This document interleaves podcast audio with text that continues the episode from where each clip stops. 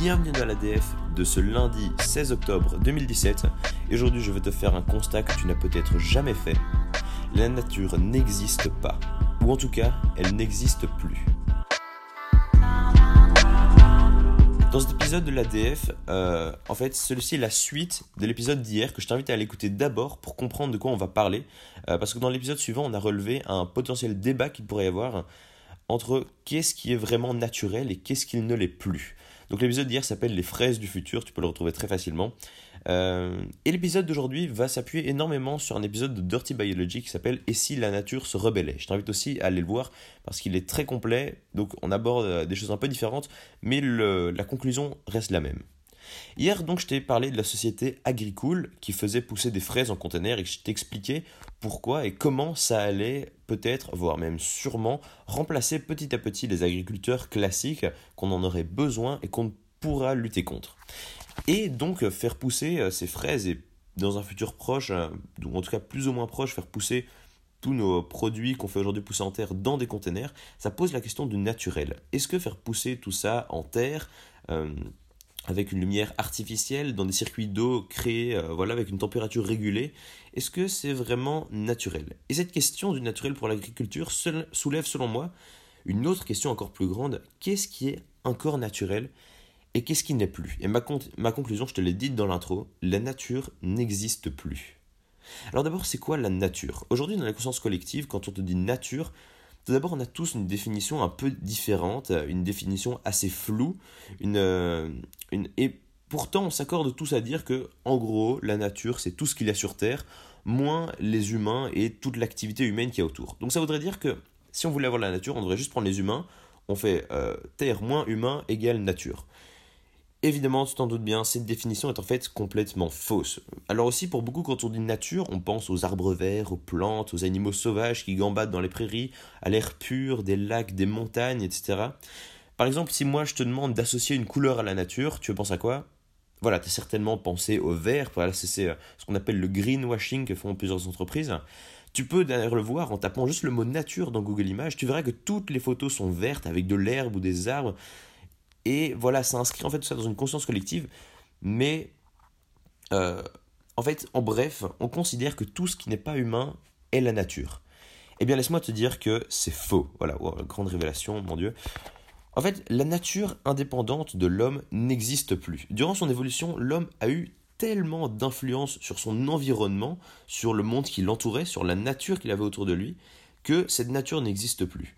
On peut par exemple en penser, euh, en premier au réchauffement climatique qui a énormément été influencé par les humains. Euh, mais il n'y a pas que ça. Les humains ont depuis toujours fait disparaître des espèces. Et évidemment, chaque disparition d'espèces a influencé des écosystèmes entiers. Euh, l'arrivée de l'agriculture a grandement modifié les paysages sur Terre. Aujourd'hui, une grande partie de la surface habitable de la Terre, ce sont des champs dédiés à l'agriculture pour nourrir toute cette population. Aujourd'hui, on est euh, plus de 7 milliards, il faut bien la nourrir. Et euh, l'agriculture a énormément changé le paysage.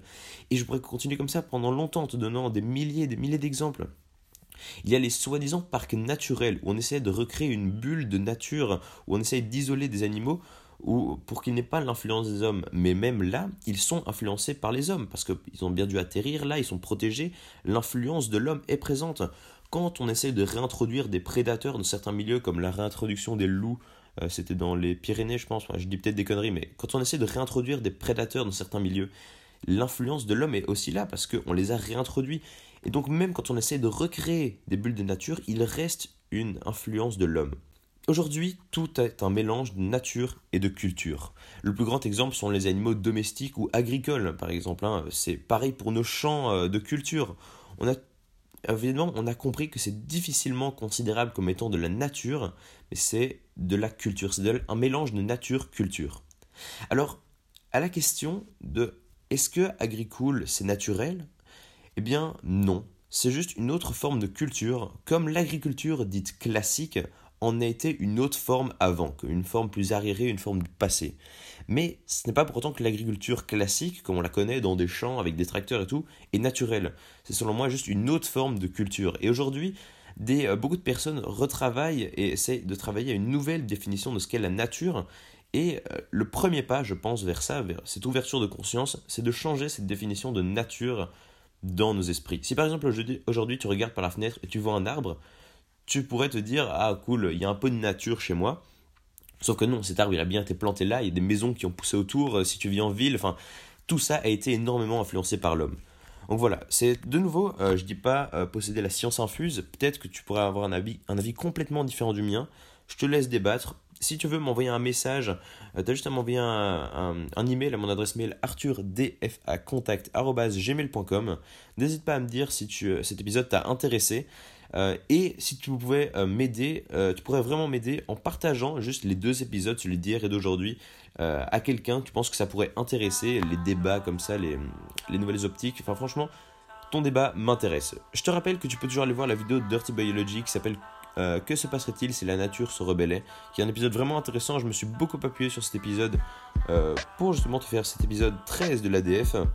Moi, je te dis à demain. Salut